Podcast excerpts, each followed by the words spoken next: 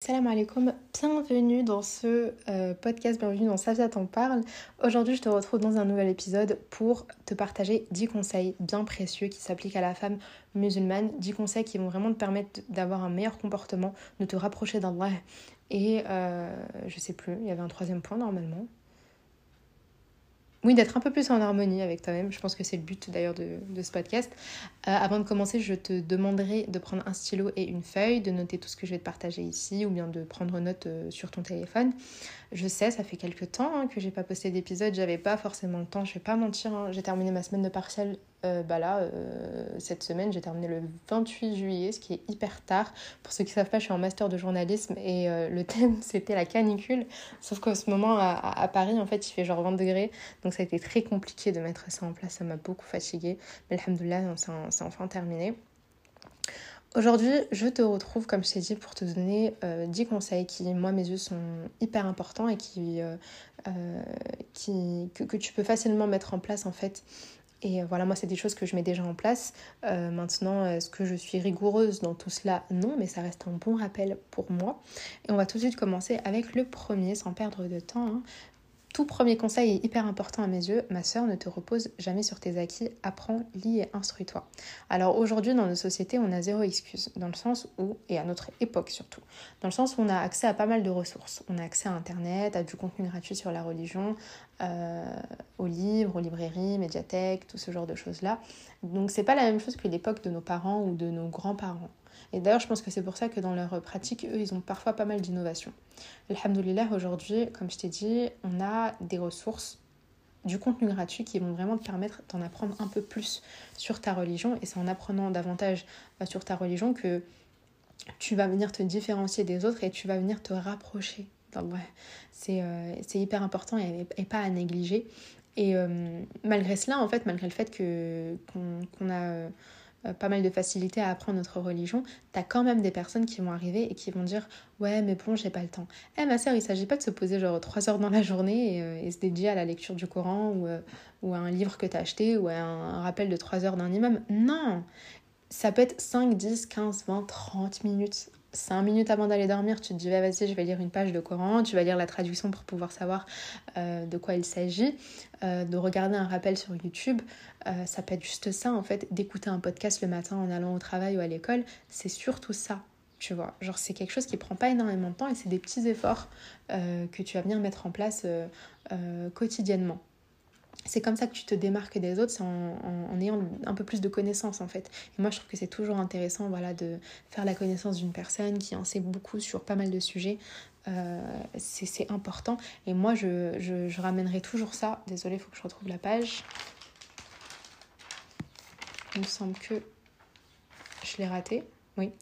Euh, je ramènerai toujours euh, cela à bah, la révélation en fait au prophète Mohammed sallallahu alayhi wa sallam euh, Jibril qui arrive et qui lui donne un ordre et qui lui dit Iqra. Iqra qui veut dire lis.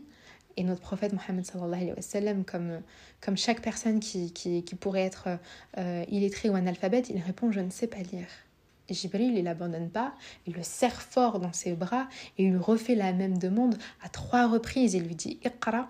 Et notre prophète Mohammed sallallahu alayhi wa sallam finit par comprendre qu'est-ce qui est en train de se passer. Iqra, ça veut dire lis, mais euh, c'est aussi un, ordre qui peut s'appliquer en fait avec d'autres euh, d'autres verbes, dans le sens où on peut également comprendre.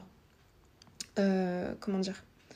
Oui, comprendre en fait que c'est pas pas que lire, c'est apprendre, c'est s'instruire, c'est découvrir, chercher la science. Ça cache surtout ça en fait. Donc c'est un ordre qu'il donne à notre prophète, mais c'est aussi un ordre qu'il nous donne à nous, à la communauté. Et, et Allah il nous le dit également dans Surat euh, Al-Alaq, le caillot de sang. Euh, je, vais te la, je vais te lire les cinq premiers versets qui, pour moi, sont les plus importants. Euh, Bismillahirrahmanirrahim. Iqra bismi rabbika alladhi khalaq, khalaqa al-insana min alaq, اقرأ وربك الأكرم الذي علم بالقلم علم الإنسان ما لم يعلم Lis par le nom de ton Seigneur qui a créé, qui a créé l'homme d'un caillot de sang, lis, car ton Seigneur le très noble, c'est lui qui a enseigné par la plume, il a enseigné à l'homme ce qu'il ne savait pas. Allah, il joue un grand, grand rôle ici dans, cette, euh, dans cet ordre. Il nous demande à nous aussi, euh, bien évidemment, cette sourate, euh, elle, nous, raconte la révélation, mais elle s'adresse à nous aussi. C'est un ordre la communauté musulmane pour qu'elle s'instruise, qu'elle en apprenne davantage sur, sur la religion. Donc voilà pour ce tout premier conseil. On passe au deuxième qui va être un peu compliqué. Peut-être que j'en ferai un épisode, je ne sais pas. Celui-là, en fait, il s'adresse vraiment aux personnes qui ont des complexes. Alors les complexes, je sais que c'est très compliqué. Les gens, quand ils font une fixette sur un truc, euh, tu vas en entendre parler pendant des années. Ils vont t'en parler pendant des années. Et tant que le problème ne sera pas résolu, bah, euh, ça reste un complexe, ça reste une fixette. Euh, aujourd'hui, avec les réseaux sociaux, on sait, c'est un fléau parce que on a pas mal de personnes de une qui modifient leurs photos, qui font pas mal de chirurgie esthétique et qui font du contenu à travers leur beauté, à travers leur, physique. Si toi aujourd'hui tu suis des personnes qui font du contenu à travers leur beauté, unfollow, désabonne-toi tout de suite. Moi tu regardes mes abonnements, il y a aucune personne que je suis juste parce qu'elle est belle, parce que c'est un truc que je peux pas me voir. Je, ça m'insupporte en fait. Je me dis tu m'apportes rien dans mon feed, je vais pas venir et juste contempler ta beauté. Non. Et c'est un truc, je pense qu'on devrait tous faire. Euh, c'est d'arrêter de, suivre ce genre de personnes. Parce que forcément, tu vois, on est humain, on a tous des complexes, il y a tous des choses qui ne nous plaisent pas forcément euh, dans notre visage ou sur notre corps. Maintenant, ce qu'il faut faire, c'est d'essayer de s'accepter, de ne pas se rejeter. Et toi, si au contraire, tu fais une fixette sur telle ou telle chose, tu ne t'acceptes plus, tu te rejettes et forcément tu te compares, parce que c'est en se comparant avec d'autres personnes qu'on finit par avoir ce genre de, de, pensée et qu'on cède euh, à la chirurgie esthétique et à tout ce genre de choses-là, c'est là où ça devient gravissime en fait. Et c'est très important de ne pas tomber dans ce panneau, tout comme c'est très important. Alors moi, il faut savoir, euh, je mène une campagne euh, boycott euh, les filtres Instagram et Snapchat. Tous mes, mes, mes exposés en cours ont porté sur, sur ce sujet-là. Je, vraiment, c'est très sérieux. Hein. Mais je déteste les filtres Snapchat et Instagram parce que sans même t'en rendre compte, ils causent beaucoup, beaucoup de mal. En fait, ils vont, d'une certaine manière, te je sais pas comment expliquer. les filtres Snapchat, Instagram, ils sont basés sur des critères de beauté euh, de la société occidentale. Donc un nez euh, hyper fin, une grosse bouche, de grands yeux, un petit visage, un visage d'ailleurs ils t'éclaircissent la peau. Euh, et c'est là où c'est dangereux en fait. C'est parce que plus tu, vas utiliser des filtres, plus tu vas t'habituer à une image de toi qui n'est même pas réelle, qui est fausse. Et donc du coup, tes yeux ont du mal à, trouver ensuite bah, une, beauté euh, sur ton visage. Euh, c'est pour ça qu'il y a beaucoup de personnes qui s'acceptent pas au naturel, beaucoup de personnes qui tombent dans la chirurgie esthétique, beaucoup de personnes qui peuvent plus se voir, qui sont obligées d'utiliser un filtre parce qu'ils pensent qu'ils passent mieux et qu'ils seront moins jugés par les gens. Non. Première étape, t'arrêtes de suivre des filles sur Instagram. Deuxième étape, T'arrêtes d'utiliser de, des filtres. C'est un fléau, mais comme pas possible. Peut-être que, comme je te l'ai dit, j'en ferai un épisode parce que moi, c'est un truc qui m'intéresse euh, énormément. Et euh, il y a beaucoup de sagesse, en fait, je trouve aussi, hein, derrière le fait de de, de, de, ne pas utiliser ce genre de choses et de ne pas euh, suivre les personnes qui font du contenu qu'à travers leur beauté. C'est un truc qui est fatigant à la fin. Et si tu savais le nombre de personnes d'ailleurs hein, qui retouchent leurs photos FaceApp, Facetune, c'est trop facile.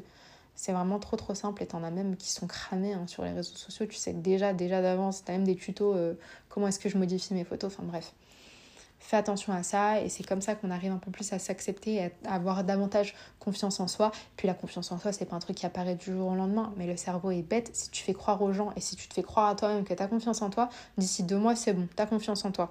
Donc. Euh, voilà, euh, c'est vraiment important en fait de se défaire de tout cela et d'essayer de s'accepter un peu plus et de voir que tu as du charme, que tu as du potentiel, que tu es belle comme tu es, alhamdoulilah, et que Allah t'a créé à son image. Troisième point, troisième conseil, euh, garde tes secrets et arrête euh, de divulguer tes péchés si c'est le cas. Divulguer ses péchés, c'est un comportement qui est détestable. Pour plusieurs raisons. Déjà, de une, quand tu divulgues tes péchés, les gens ont une mauvaise image de toi. Les gens retiennent tous les mauvais actes, toutes les mauvaises actions que tu as commises. Euh, donc, il y a de la médisance par derrière qui peut se faire. Et le troisième point, c'est la banalisation. Sans même t'en rendre compte, tu peux banaliser un péché. Et euh, le pire aussi, je pense que c'est sur les réseaux sociaux. Tu vois, il y a beaucoup de personnes qui partagent ce qu'ils font, qui se filment en train de fumer, qui se filment euh, en soirée, qui se filment dans des endroits qui ne sont pas vraiment, comment dire, halal. donc, fais attention à ce que tu regardes sur les réseaux sociaux, mais fais aussi attention à ce que tu partages. Le péché que tu vas commettre, il reste entre toi et Allah.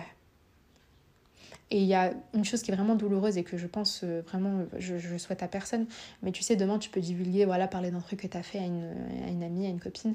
Toi, entre-temps, tu t'es rendu compte que c'était pas bien ce que tu as fait, donc tu te repens, euh, t'as un repentir sincère, etc. Et cette personne-là, elle peut te rappeler tu vois, ce mauvais souvenir, ce péché que tu as commis. Et ça, c'est vraiment très douloureux. Et puis, comme je te l'ai dit, il y a la banalisation. Demain, tu as une copine qui est dans une relation hors mariage, elle vient te raconter sa relation hors mariage, tout ce qu'elle fait avec son copain. Toi, au début, t'es pas trop chaude, quoi. Tu dis non, c'est pas très bien, nan, nan, nan tu vas baisser ta garde et tu vas toi aussi peut-être tomber dans cela. Donc fais attention quand quelqu'un vient te raconter ses péchés, tu dis écoute, euh, enfin mets, des barrières en fait. Tu vois genre tu dis moi ça m'intéresse pas trop je veux pas trop en savoir. Après si quelqu'un est là et qui te raconte ça d'une certaine manière où, où il s'en veut ou ceci ou cela tu dis écoute n'hésite pas à te repentir tu fais de regret tu demandes à, Allah le pardon. Et euh, c'est tout simple hein, mais on fait attention à ne pas, divulguer euh, ses, ses péchés ses secrets tout ce genre de choses Quatrième point, euh, apprends à connaître ta valeur, apprends à connaître la place de la femme dans l'islam. Aujourd'hui, quand on vit en France, on sait que l'islam, c'est le sujet euh, le plus important euh, sur les plateaux télé, où tout le monde se permet de parler alors qu'ils ont zéro compétence euh, au niveau de cette, euh, bah, de cette religion. Et en fait, euh, malheureusement, il y a beaucoup de personnes hein, qui se réapproprient l'image de la femme dans l'islam et qui en font ce qu'ils veulent. C'est important que nous, en fait, on reprenne notre, notre place comme il se doit et qu'on en apprenne un peu plus sur notre place, sur nos droits et sur nos devoirs aussi. Il y a un très bon livre qui s'appelle Recueil de fatwa concernant les femmes.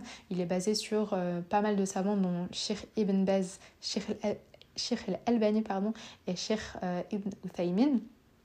Et en fait, il y a pas mal de questions en fait, qui ont été posées à ces euh, notamment sur le divorce, sur la mosquée, sur le mariage, les menstrues, le jeûne, le pèlerinage, nanani, nan. Et il est, euh, il est juste génial, donc je t'invite à l'acheter. Je crois qu'il coûte 12 euros. Et c'est vraiment important euh, quand tu quand tu souhaites un peu plus en savoir sur, bah, sur ta place, sur ton statut au sein de la, religion, sur tes droits et tes devoirs. Avant de te marier, ma soeur, apprends à connaître tes droits et tes devoirs, c'est important que personne ne te la mette à l'envers. Donc, euh, donc voilà pour ça. Et euh, je, te, conseille aussi d'en apprendre un peu plus sur les femmes euh, du paradis enfin les femmes du paradis, les meilleures femmes pardon du paradis. On a un hadith qui est rapporté par Abdullah ibn Abbas qui nous dit que le prophète Mohammed euh, a tracé quatre traits sur le sol, puis il a dit savez-vous ce que c'est? Les gens ont répondu Allah et son messager sont plus savants. Donc euh, en gros, ils savaient pas trop, euh, ils savent pas. Alors le prophète Mohammed a dit les meilleures femmes du paradis sont Khadija bint Khuwaylid, Fatima bint Mohammed, Maryam bint Imran, et Assia bint Muzahim, la femme de Pharaon. Ces quatre femmes, elles ont une histoire qui est, qui est assez particulière. Elles ont une histoire euh, assez importante. Elles ont eu des comportements qui étaient vraiment exemplaires. Donc je t'invite un peu à en savoir davantage sur leur histoire. C'est vrai que nous, on a pas mal d'exemples masculins hein, dans la religion. On a les prophètes, salam, on a les compagnons du prophète. Mais euh, on a également les femmes du prophète et on a d'autres femmes qui, euh, qui, ont une histoire importante. Donc euh, voilà, fais l'effort d'en savoir un peu plus. Je sais que Influenceur, euh, le podcast d'Influenceur, elle a sorti en fait une série d'épisodes qui s'appelle Femmes de Tawakul et elle a abordé quelques histoires ici là de, quelques femmes que je viens de citer. Donc n'hésite pas à aller écouter ces podcasts qui sont juste géniaux par ailleurs. Donc, donc voilà. Et puis, euh, et puis je crois que c'est tout. Donc euh, voilà, ne ferme pas les yeux hein, sur ta place euh, en tant que, femme dans la religion. On a une place qui a une valeur hyper importante et à ne pas négliger. Donc on passe au cinquième conseil. Celui-là, je l'aime tout particulièrement. ma sœur fait toujours attention. tu vas dire de quoi tu parles là?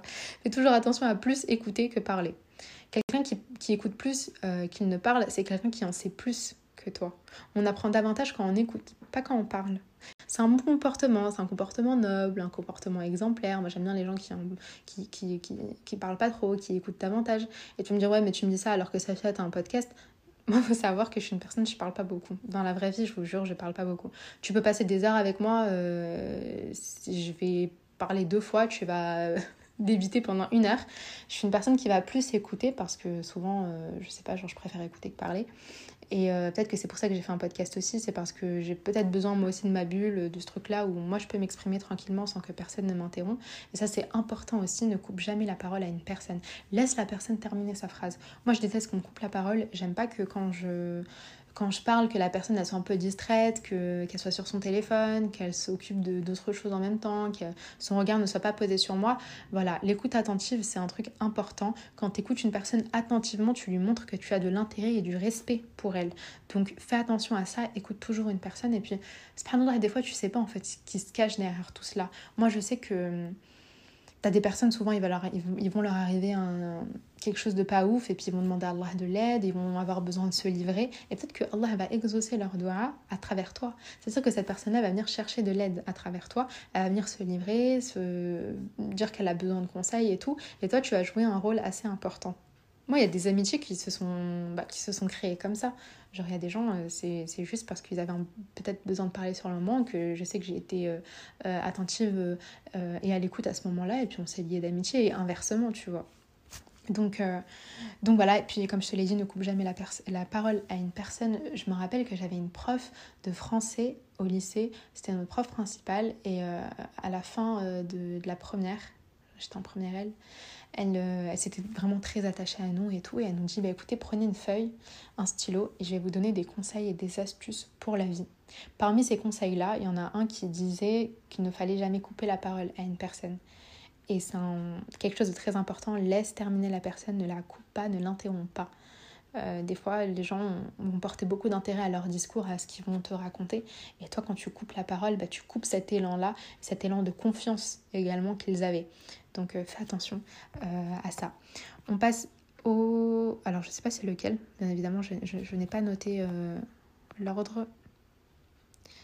On passe au sixième conseil qui euh, va se porter sur les fréquentations. Les fréquentations, c'est quelque chose de très important. Je pense que je ne t'apprends rien. Euh, si tu as des bonnes fréquentations, tant mieux. Si tu as des mauvaises fréquentations, bah écoute, tu peux très vite sombrer et euh, être retrouvé à faire des choses qu'il ne faut pas faire ou avoir un comportement vraiment détestable, les fréquentations, c'est hyper important. Nous, en tant que musulmans, d'ailleurs, on est une communauté où euh, on prie en groupe, on fait les choses en groupe. On n'est pas dans ce truc-là où tout le monde est solitaire, chacun fait son truc de son côté. Non. C'est important qu'on soit entouré, en fait, de bonnes personnes autour de nous et c'est comme ça qu'on se motive. Moi, je suis sûre que toi, euh, si tu as des amis et tout, peut-être que des fois vous vous motivez, vous dites, ah, vas-y, on va aller prier à la mosquée, il y a telle conférence, on va y aller, il y a telle formation là-bas, on va la faire. Vraiment, c'est important de s'entourer de bonnes personnes. Et d'ailleurs, d'après le prophète Mohammed, il y a deux catégories d'amis. La première catégorie, c'est celui qui va t'élever au plus haut degré, et la deuxième, c'est celui qui te pousse au plus bas. Maintenant, comment est-ce qu'on fait pour juger la bonne compagnie, pour savoir si on est entouré des bonnes personnes, eh bien là, je t'invite à noter, euh, il y a huit points qui sont vraiment importants et qui vont te permettre de savoir si euh, tu es entouré de bonne compagnie ou pas. La première chose, c'est de se questionner si cette personne-là a une bonne relation avec Allah. La deuxième chose, c'est de savoir si elle a une bonne relation avec ses parents, donc si elle respecte ses parents et tout. Troisième point, si cette personne-là voit tes défauts et n'hésite pas à te remettre sur le droit chemin. On ne veut pas de personnes qui soient hypocrites. Hein. Quatrième point, c'est quelqu'un qui va te porter bon conseil. À quoi sert un ami s'il ne va pas bien te conseiller? Cinquième point, c'est quelqu'un qui ne t'emmènera jamais vers la désobéissance, qui ne te poussera jamais à faire euh, des actes euh, euh, odieux, à faire des péchés ou à t'emmener dans des endroits qui provoquent la colère d'Allah. C'est hyper important. Je pense que moi, quand on me dit des endroits qui provoquent la colère d'Allah, je pense tout de suite aux boîtes de nuit ou des trucs comme ça. Mais je pense que tu as compris. Voilà, c'est de faire attention à ce genre de choses.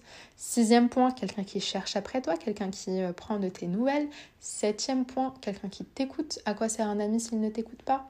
Hmm? On se pose la question. Euh, et huitième et dernier, dernier point, quelqu'un qui te respecte. Le respect, en fait, c'est quelque chose qui est assez complexe parce que d'une certaine manière, ça s'applique dans plein, plein, plein de trucs différents.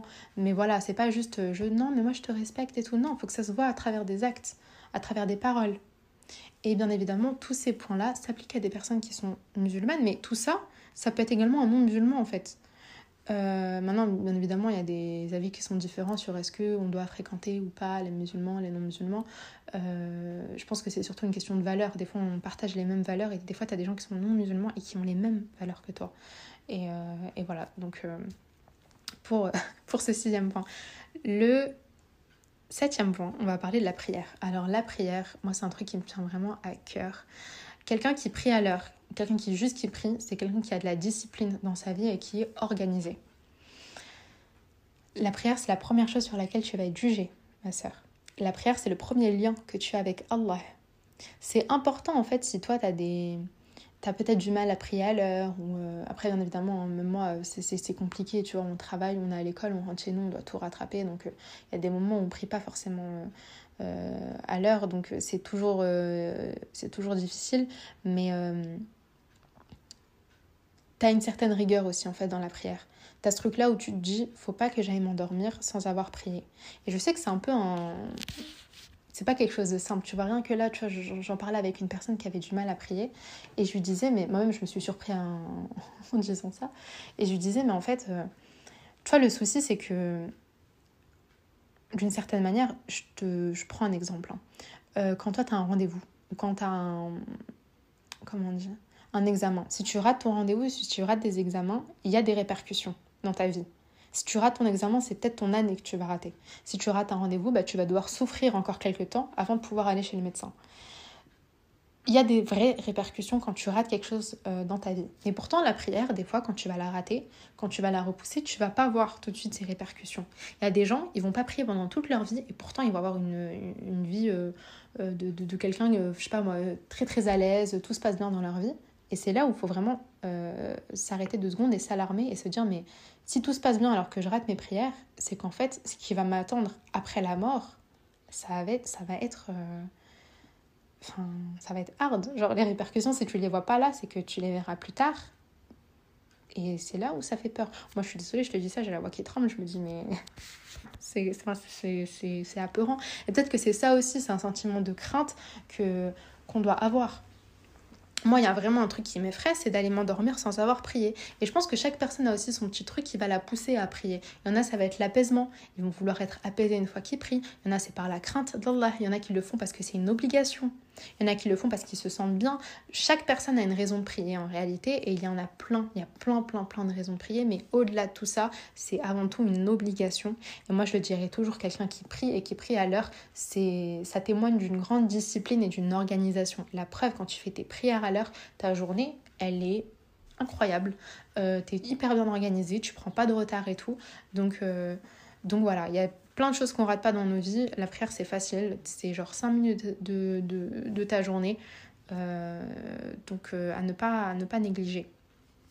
On a même un, hadith qui est rapporté par Abdullah ibn Mas'ud qui dit J'ai questionné le prophète sallallahu alayhi wa sallam euh, quelle est l'œuvre la plus aimée par Allah? Et le prophète sallallahu alayhi wa sallam a répondu La prière à son heure, as-salat fi waqtiha. Il y a un grand euh, bien fait derrière ça et je te pousse d'ailleurs à aller te poser les bonnes questions, à savoir pourquoi est-ce qu'on t'a prié à l'heure, pourquoi est-ce qu'on fait cinq prières, pourquoi est-ce que c'est une obligation, pourquoi c'est la première chose sur laquelle on va être jugé? À toi de te poser les bonnes questions.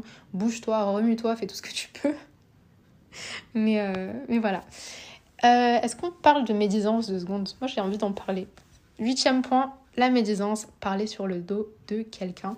Alors, on a un verset à ce sujet Allah nous dit dans Surat al-Hujurat numéro 49 verset 12 L'un de vous aimerait-il manger la chair de son frère? Vous en auriez horreur. Ce verset il se complète aussi par un hadith qui est rapporté par Abdullah ibn Mas'ud où il nous dit Nous étions auprès du prophète sallallahu alayhi wa sallam lorsqu'un homme s'est levé et un autre a parlé de lui. Alors le prophète Mohammed sallallahu alayhi wa sallam a dit Lave-toi les dents. L'homme a dit Que vais-je laver? Je n'ai pas mangé de viande. Alors le prophète sallallahu alayhi wa a dit Tu as certes mangé la chair de ton frère. Qu'est-ce que ça veut dire manger la chair de son frère? Manger la chair de quelqu'un, c'est parler derrière son dos. Et de ton frère, bien c'est un musulman. Donc c'est comme si tu mangeais. Euh, d'une certaine manière, cette personne-là, lui, peut-être qu'il ne le considérait pas comme euh, son frère, et pourtant on est tous musulmans, on se considère tous comme des frères et sœurs. Donc il faut vraiment faire attention à ne pas faire de la médisance et de ne pas parler derrière le dos des gens. C'est des, des say-it que tu récoltes très facilement, et malgré ça, en fait, le souci, c'est qu'aujourd'hui, même depuis la nuit des temps, les gens, ils aiment bien les ragots, les, enfin, les potins, pardon, papoter comme ça sur le dos des gens. Pourquoi? Parce que ça crée un sentiment de... Je sais pas comment expliquer ça, mais les gens se sentent bien, tu vois. Quand on parle de tout le malheur qui arrive aux gens, on se dit tout de suite, ah bah moi je gère mieux ma vie que ces personnes-là, je m'en sors mieux que ces personnes. Alors que non, en fait, tu vois, genre demain on va dire, ah ouais, mais tu vois, l'autre il lui est arrivé ça, c'est un truc de ouf et tout. bah peut-être que c'est juste une épreuve en fait. C'est-à-dire que toi tu sais pas ce qui se cache derrière la vie des gens, tu sais pas ce qui se passe d'ailleurs dans la vie des gens, c'est que des ragots, c'est juste des choses qu'on te ramène et les gens se réjouissent d'entendre ça parce que ils se comparent en fait, on se compare tous euh, les uns les autres et, euh, et forcément enfin euh, ça crée un, un, petit sentiment de sécurité chez toi où tu te dis bah moi je gère mieux les choses que les gens, que nenni, vraiment que nenni. Demain ça peut très très bien être toi et, et voilà donc fais attention quand moi, je sais que c'est un truc qui peut être hyper simple. Hein. T'entourer tes copines, vous allez commencer à parler sur le dos des gens, c'est bien de se reprendre deux secondes. Des fois, on oublie, hein, mais de se reprendre deux secondes et de dire, eh, venez, on arrête de parler sur le dos des gens, euh, on passe à un autre sujet. Euh, euh, voilà, c'est hyper important et il ne faut pas que ça devienne une habitude aussi. Neuvième conseil, j'ai vraiment compris de la manière la plus compliquée et la plus dure. Accorde-toi des pauses. Aujourd'hui, on est dans un truc où on est tous à 1000 à l'heure, on enchaîne les projets, on enchaîne les ceci, les nanana, enfin, les nanana. Oh là là, mais moi je sais plus parler, hein, ça y est. Vraiment on enchaîne, bah, comme je t'ai dit, tous les projets, on fait plein de trucs à la fois et c'est important de s'accorder des pauses et de se dire, ok, aujourd'hui tu sais quoi, on est dimanche, je vais rien faire de ma journée, je vais faire le nécessaire.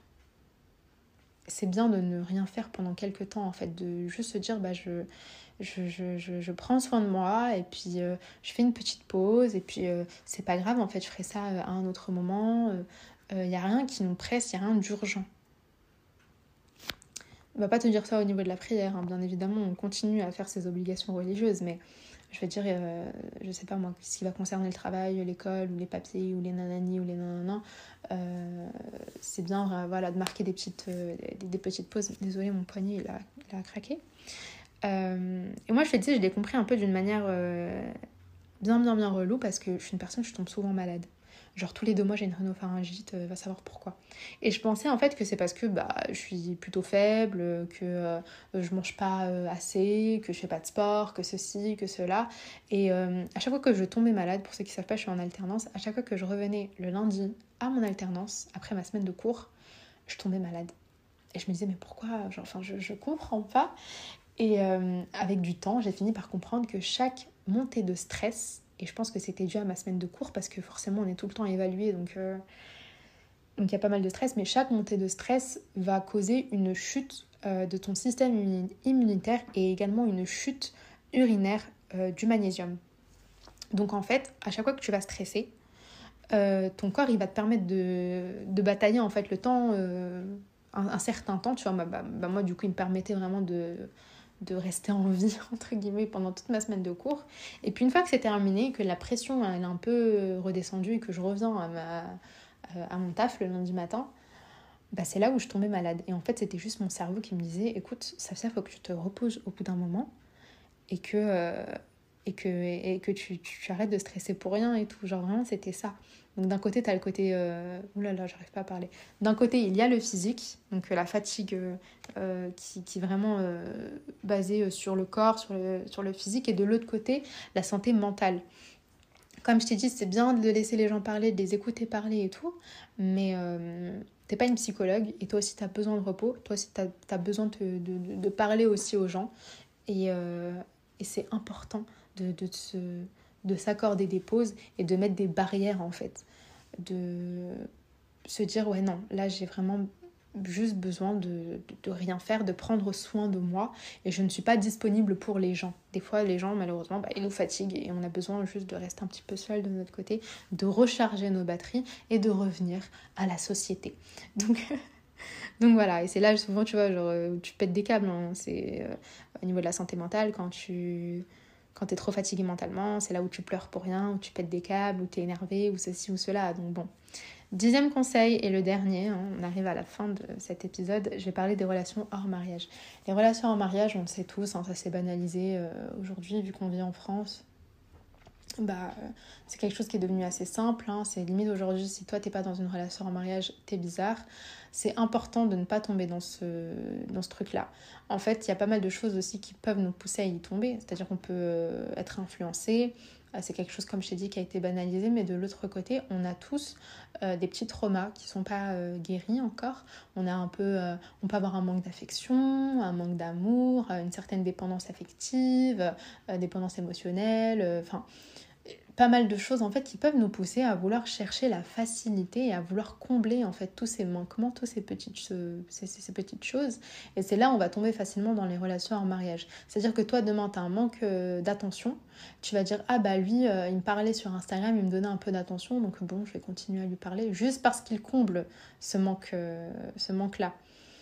Et tu vas te retrouver bah, à lui parler, nanani, nanana, et en fait être prise à ton propre jeu et euh, à entamer une relation hors mariage sans même te rendre compte. Et puis, tu vois, moi, combien de fois ça m'arrive et je suis en mode, mais, pourquoi tu lui parles Ouais, bah je sais pas, nanani, nanana. Non, c'est juste que tu es en manque d'attention et que tu as besoin, que tu as, besoin d'attention, lui va t'en donner et donc du coup, tu vas te retrouver à lui parler. Et c'est la pire des choses qui puissent euh, qui puisse t'arriver. Donc c'est important que toi, déjà de une, tu t'analyses un petit peu, tu vois ce qui te manque, ce dont tu as besoin, tu fais une liste de tout cela, et puis que tu cherches aussi le mariage. Moi, je suis désolée, mais euh, il y a... Il y a tellement de choses en fait qui font que les relations en mariage, malheureusement, c'est un frein euh, au mariage. Souvent on se dit bah non, si, je suis dans une relation, c'est peut-être que je vais bientôt me marier, mais pas forcément, c'est un frein. Déjà de une, plus t'enchaînes les relations en mariage, plus tu as de chances de divorcer euh, une fois marié, que ce soit chez l'homme ou la femme, des deux côtés. Parce qu'on a tellement goûté en fait à ce qu'il y avait avant, on a goûté à différents types de comportements, différents types euh, d'hommes, différents types de, de, je sais pas moi, de, de, de personnalités et tout, qu'à la fin on se retrouve avec une personne et on se dit peut-être qu'il y a mieux ailleurs. Alors que non, pas forcément en fait. Tu vois et c'est pour ça que les gens se contentent plus aussi facilement d'une personne. Après, bien évidemment, hein, euh, il y a l'amour, forcément en parler. Il faut qu'il y qu'il y ait une attirance, il faut qu'il y ait pas mal de choses qui font que toi, tu as envie de rester avec cette personne-là, notamment la relation que cette personne-là a avec Allah. Le but premier, c'est pas de te dire, ouais, bah, je m'entends bien avec lui, peut-être que je vais marier avec lui. Pourquoi? Parce qu'il va combler ce manque d'attention que j'ai. Non, alors ouais, peut-être que c'est important et tout, si tu veux, mais de l'autre côté, toi aussi, tu dois étudier cette personne-là. Tu dois voir quelle est euh, son, son, sa relation avec Allah. C'est la première des choses. Les bases, les fondations d'un couple, c'est le, euh, le, la religion. Si les deux sont, sont dans la religion, s'il y en a un des deux qui est vraiment très pratiquant, il peut, toi, après, par la suite, t'influencer dans le bon sens et te permettre de te rapprocher d'Allah. Tout comme si euh, lui, il a une mauvaise relation avec Allah, et eh ben, il peut très bien t'influencer. Hein. Il y a toujours une personne qui influence plus que l'autre. Il peut très bien t'influencer et euh, limite te pousser à arrêter la prière ou arrêter de certaines, euh, certaines obligations religieuses. Tu ne sais pas de quoi est fait demain. C'est important de vraiment réfléchir intelligemment. Et puis moi, combien de fois j'ai vu des gens hein, qui ont subi des relations en mariage et ont fini avec le cœur brisé et qui se disent ouais bah non aujourd'hui j'ai envie de profiter. De profiter de quoi en fait? C'est ma question qui reste en suspens tout le temps. Profiter de quoi? C'est une sorte de carapace un peu un mensonge que les gens se disent parce qu'ils n'ont pas envie de reprendre quelque chose de trop sérieux, de se donner euh, encore une fois et de finir avec le cœur brisé, le cœur bousillé et euh, être blessé. Alors que justement, si tu as eu une mauvaise expérience, eh ben, essaie de chercher ce qui peut être euh, bénéfique pour toi. Et là, bah, forcément, on parle de mariage. Mais euh, bien évidemment, c'est pas, euh, pas quelque chose d'hyper de, simple. et mais Allah est là pour nous, faciliter tout cela, donc ne néglige pas les doigts que tu peux faire. Il y en a tellement que tu peux faire sur le mariage. Allahumma inni saluka zawaj, Allahumma yassir zawaj. La fameuse doua de euh, Sayyidina Moussa alayhi salam. Rabbi lima anzalta khayrin faqir. Rappelle-toi, Moussa, quand il a quitté euh, euh, Masr, quand il a quitté l'Égypte, il s'est retrouvé seul, affamé, sans personne. Et il fait cette doua, il est assis et tout, il fait cette doua, il dit qui veut dire Oh Allah, j'ai grand besoin du bien que tu feras descendre sur moi. Quelque temps après, qui est-ce qui arrive? Sa future épouse. Moi, cette histoire. J'en parle avec le smile carrément parce que tu fais une doua comme ça, tu demandes à Allah du bien et puis deux secondes après, tu rencontres euh, ta, future femme. Et ensuite, voilà, il a rencontré son père. Il a travaillé pour son père pendant des années et des années avant de pouvoir se marier avec elle, avant de pouvoir se marier avec Sephora. Et. Euh, parce qu'il me semble que oui, elle s'appelait Sephora. Mais, euh, mais voilà, comment je trouve ça très très beau. Voilà, je suis d'humeur euh, romantique euh, ces derniers temps. Mais, euh, mais voilà, qu'Allah nous facilite en tout cas le mariage. Éloigne-toi un maximum des relations en mariage. Si tu as des personnes autour de toi qui, le, qui sont dedans, eh bien, essaie d'avoir une bonne influence sur ces, sur ces gens-là en leur disant écoute, faudrait que tu faudrait que, que, que, tu arrêtes que tu te mettes d'accord sur ce que tu veux. Et c'est en s'entourant des, des, des, bonnes personnes qui ne sont pas justement dans des relations en mariage et tout, qu'on arrive à nous s'en défaire plus facilement. c'est toujours intéressant voilà, de, d'en de, bah, d'en parler ouvertement. Il y a pas de, de toute façon, il n'y a pas de tabou sur ça, il n'y a pas de hashma. Et puis, parler de mariage aussi. Hein. Les gars, c'est bien le mariage. Qu'Allah nous facilite le, mariage. Telle meuf. Bref. Je crois que c'est tout pour cet épisode. J'ai bien blablaté. C'est un épisode de 35 minutes. Waouh! D'habitude, je m'arrête à 20, 25. Enfin bref. Euh, écoute, bah, je te souhaite euh, de passer une bonne semaine, Inch'Allah. J'espère que tu as pris des notes. Avant de te quitter, euh, n'hésite pas à me, bah, me partager. Tu peux, tu peux partager ce podcast à qui tu veux sur les réseaux et tout. Et à me suivre aussi sur Instagram, savia.wm, à me laisser une note, un commentaire, tout ce que tu veux. Et on se retrouve bientôt, Inch'Allah, pour, pour un nouvel épisode. À très vite.